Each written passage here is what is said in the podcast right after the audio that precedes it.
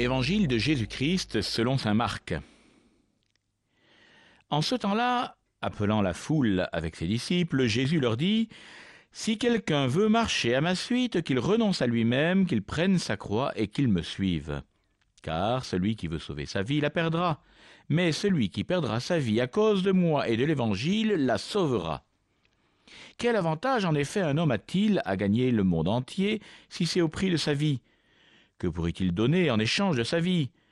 Celui qui a honte de moi et de mes paroles dans cette génération adultère et pécheresse, le Fils de l'homme aussi aura honte de lui quand il viendra dans la gloire de son Père avec les saints anges.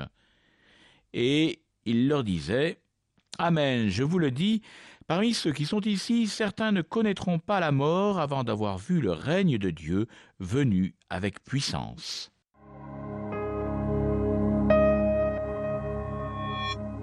Jésus vient de dire qu'il est le Christ, on s'en rappelle hier, et qu'il doit monter vers Jérusalem pour y mourir et ressusciter le troisième jour. Et tout de suite, il montre à ses disciples l'exigence pour le suivre. Renoncer à soi, prendre sa croix, perdre sa vie. Tout ce que nous n'avons pas envie de faire, n'est-ce pas? En fait, pourquoi vit-on? Dans quel but? La richesse? La gloire, le pouvoir. Mais, mes amis, pensons au jour de notre mort, au jour où nous paraîtrons devant Dieu.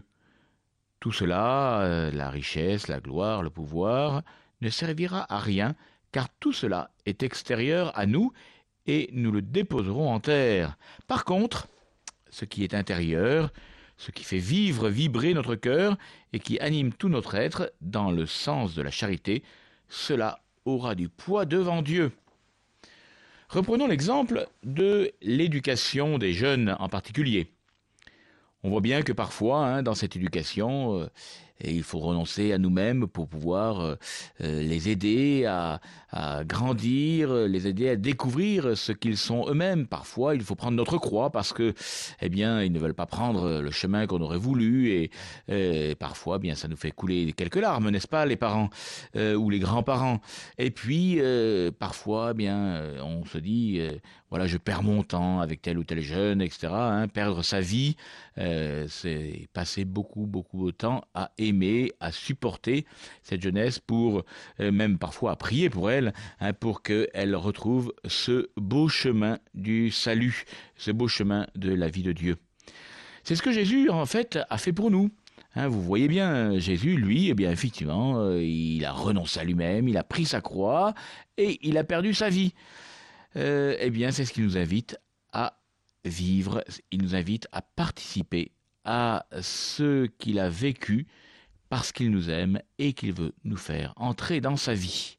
Demandons-lui de tout cœur cela pour nous aujourd'hui.